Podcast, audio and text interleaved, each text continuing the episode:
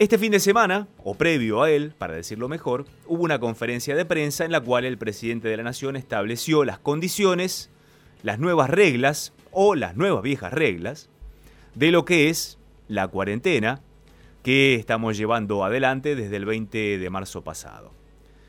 Como les comentaba anteriormente, va a haber una gran porción del país en una fase 4, pero la zona metropolitana continúa con restricciones.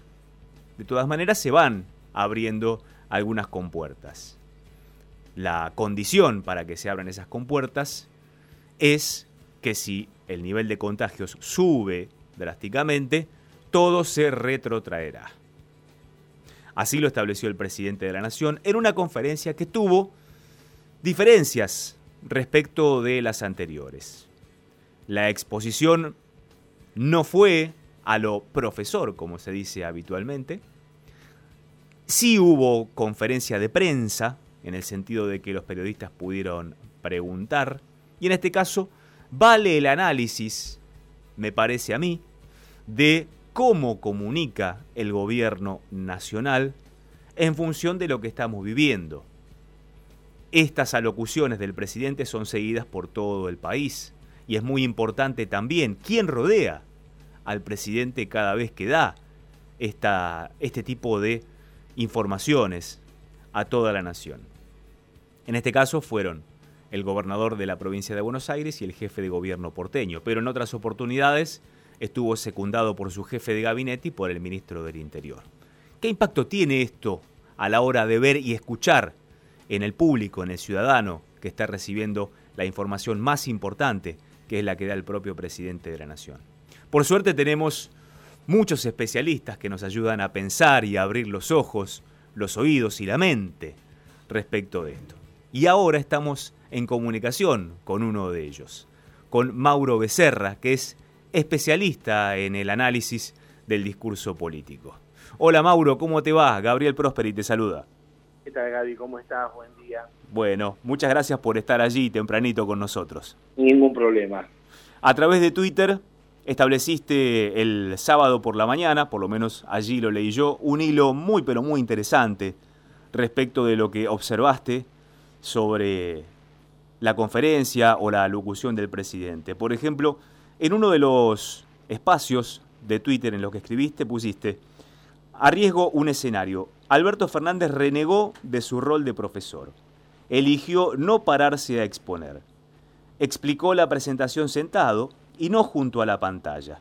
Esto llevó a que tenga que ver los datos con anteojos. Hasta dudó de mencionar sus filminas. Y sentencias, le restó. ¿Por qué?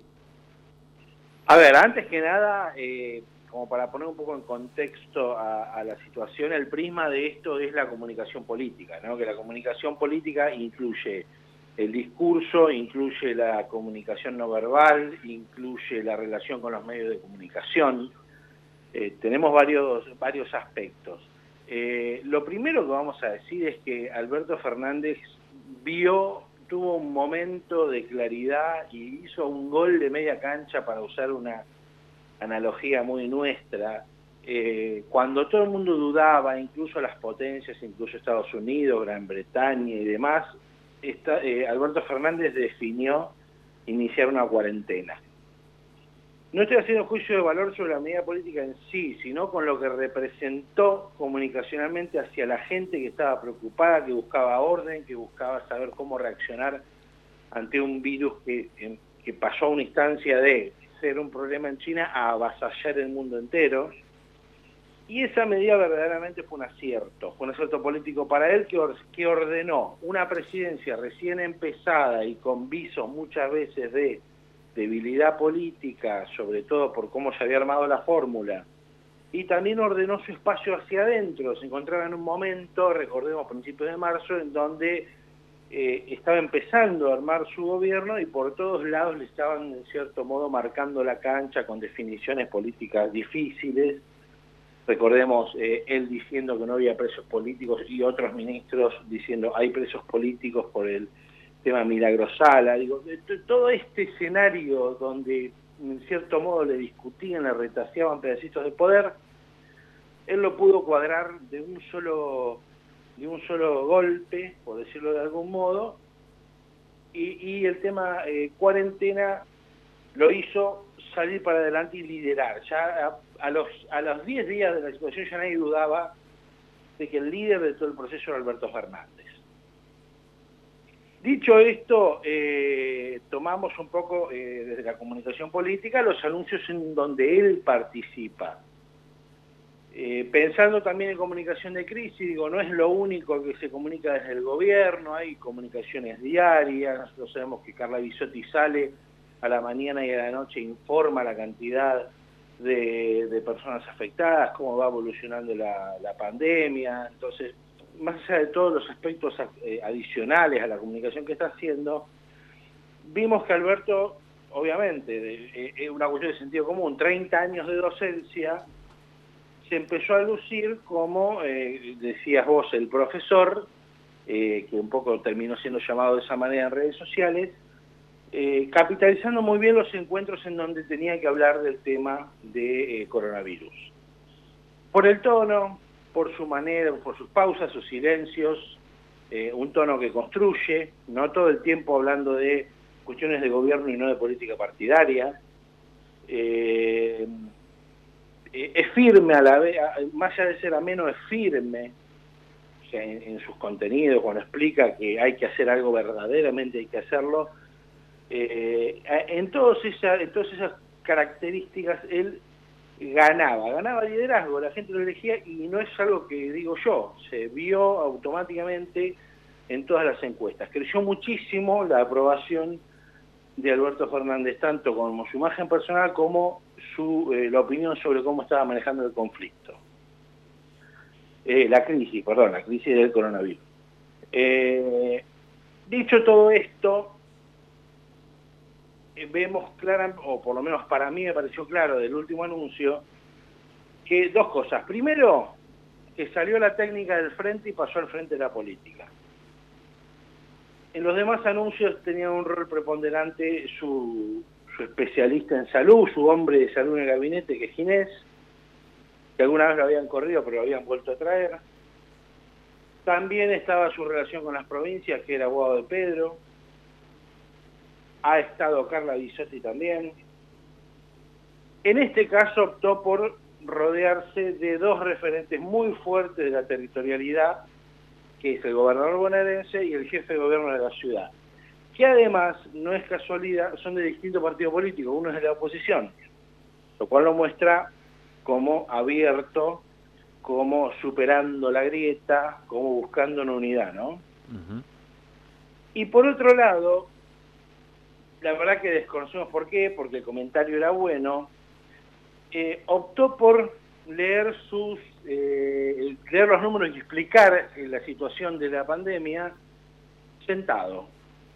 A diferencia de todos los anuncios anteriores, donde, o por lo menos los últimos dos, donde él se había parado, había, se había acercado una pantalla y había explicado, al mejor estilo clase universitaria, cómo había cambiado, cómo habían cambiado los números de, de la pandemia y por qué se tomaba la decisión que se tomaba eh, en, cada anuncio.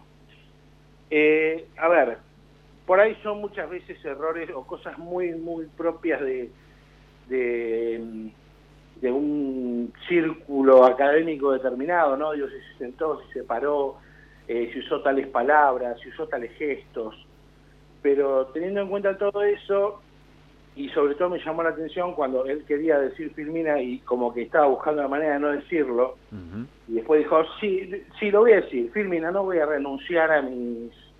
Digamos. Por eso digo que evidentemente renegó o alguien le ha dicho que lo de que lo vean como un profesor puede tener algún cariz negativo, por esta medido, porque en ciencias sociales eh, eh, ya a esta altura se miden mucho ese tipo de cosas a través de encuestas o de focus group, eh, pero bueno, a, simple vista y referente al tema este de, del profesor, en mi opinión él sacaba una, eh, obtenía una eh, capital político a favor cuando explicaba de una manera tan pedagógica y tan clara y sin generar roces, sin generar sensaciones de, de, de disputa, sin vehemencia, y en este caso optó por quedarse sentado, lo que hizo que no vea bien los números, porque cuando está al lado de la pantalla ve los números grandes, cuando se quedó sentado los tuvo que ver chicos, quedó como entre, entre Horacio y Axel con el papel en la mano y los anteojos usando los medios como lupa.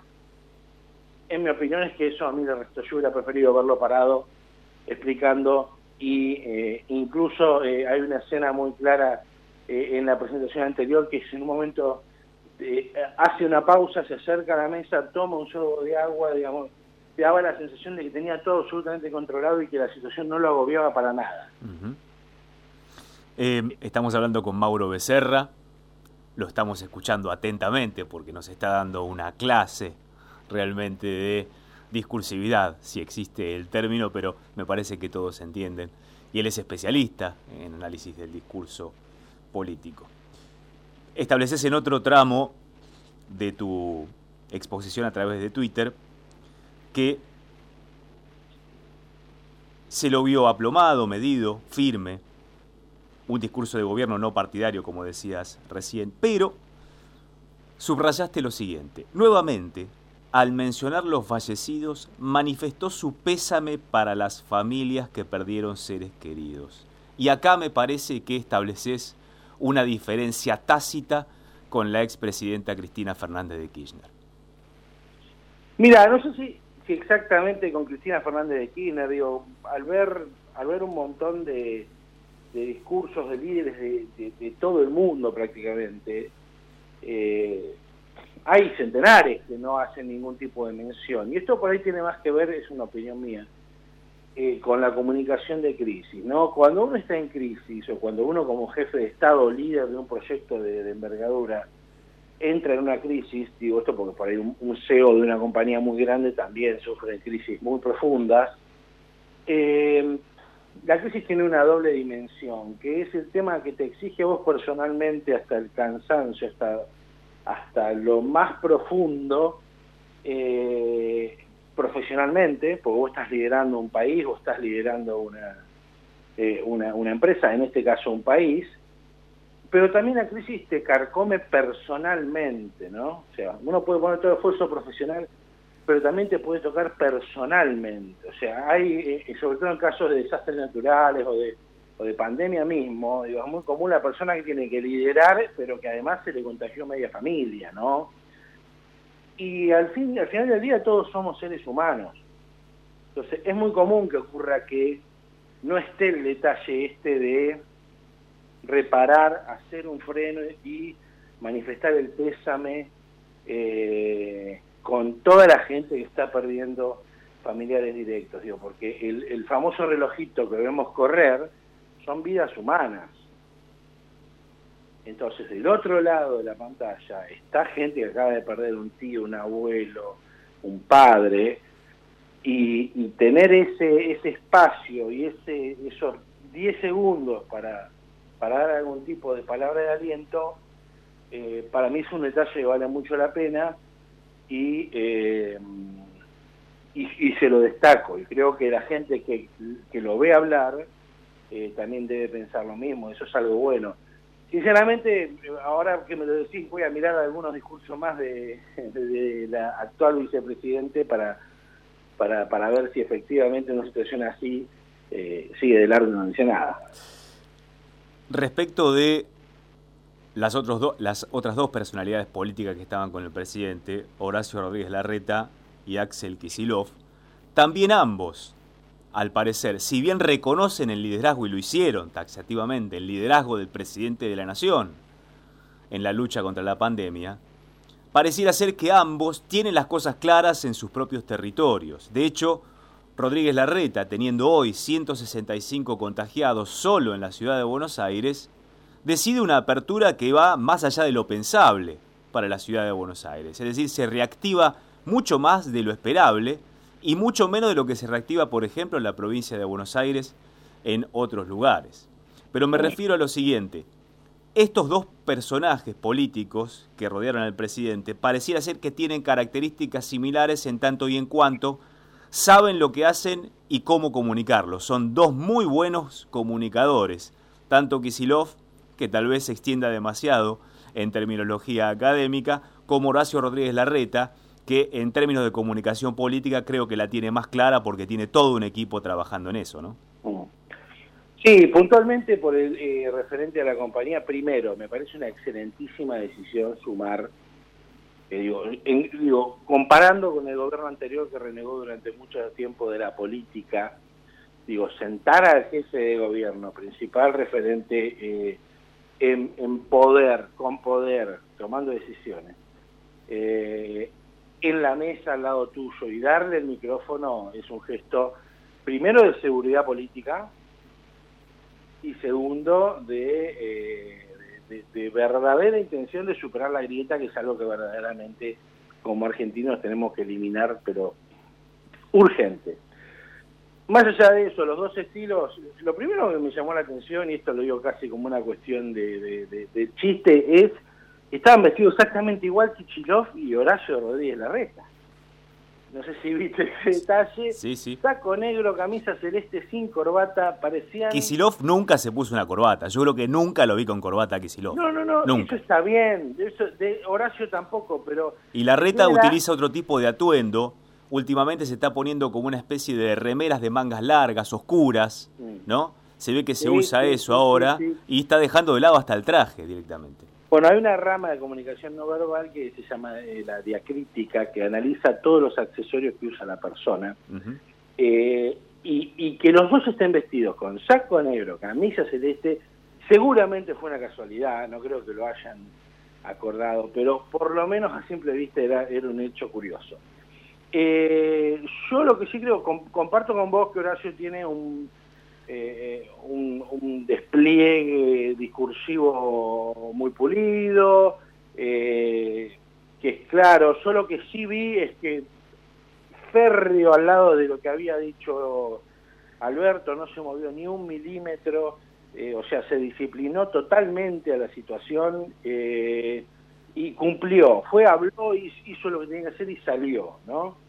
Lo que sí considero, a, diferencia del jefe de gobierno Larreta, es que Axel eh, fue un poquitito más allá y sobre todo en sus maneras, en sus tonos de voz, en sus, en sus gestos faciales, eh, se ve vehemencia, ¿no? Aunque él quiera dar una buena noticia, termina sintiéndose como algo renegado, como una disputa. Digo, yo ahí veo... Está la defensiva constantemente. Constantemente. Yo creo que puede ser por su formación política, por, por el tema de, de, ser un excelente orador, de asamblea, de la, del debate eh, enfervorizado, pero llega un momento en la carrera de cualquier político que si superaste todo eso y hoy estás manejando el destino de 16, 17 millones de personas como tiene la provincia de Buenos Aires, tenés que empezar a construir un perfil más componedor. Esto es una opinión personal, pero bueno, es un poco eh, la única salvedad que yo haría, ¿no? Digamos, siempre está, eh, eh, construye política en base a oponer. Y yo creo que hay una gran oportunidad a construir política en base a componer, ¿no? Mauro Becerra, nos quedaríamos hablando, obviamente, nos encanta la política, a vos ni hablar, te conozco, nos conocemos de varias coberturas en la calle y demás, exactamente. Eh, nos quedaríamos hablando mucho más, seguramente lo vamos a hacer en otra oportunidad porque particularmente a mí me gusta mucho el análisis del contexto, del discurso y de las palabras en sí y vos lo explicás de manera maravillosa. Así que desde ya, muchas gracias Mauro por estar con nosotros en esta próspera mañana. Gracias Gaby, gracias a toda la gente de otro lado.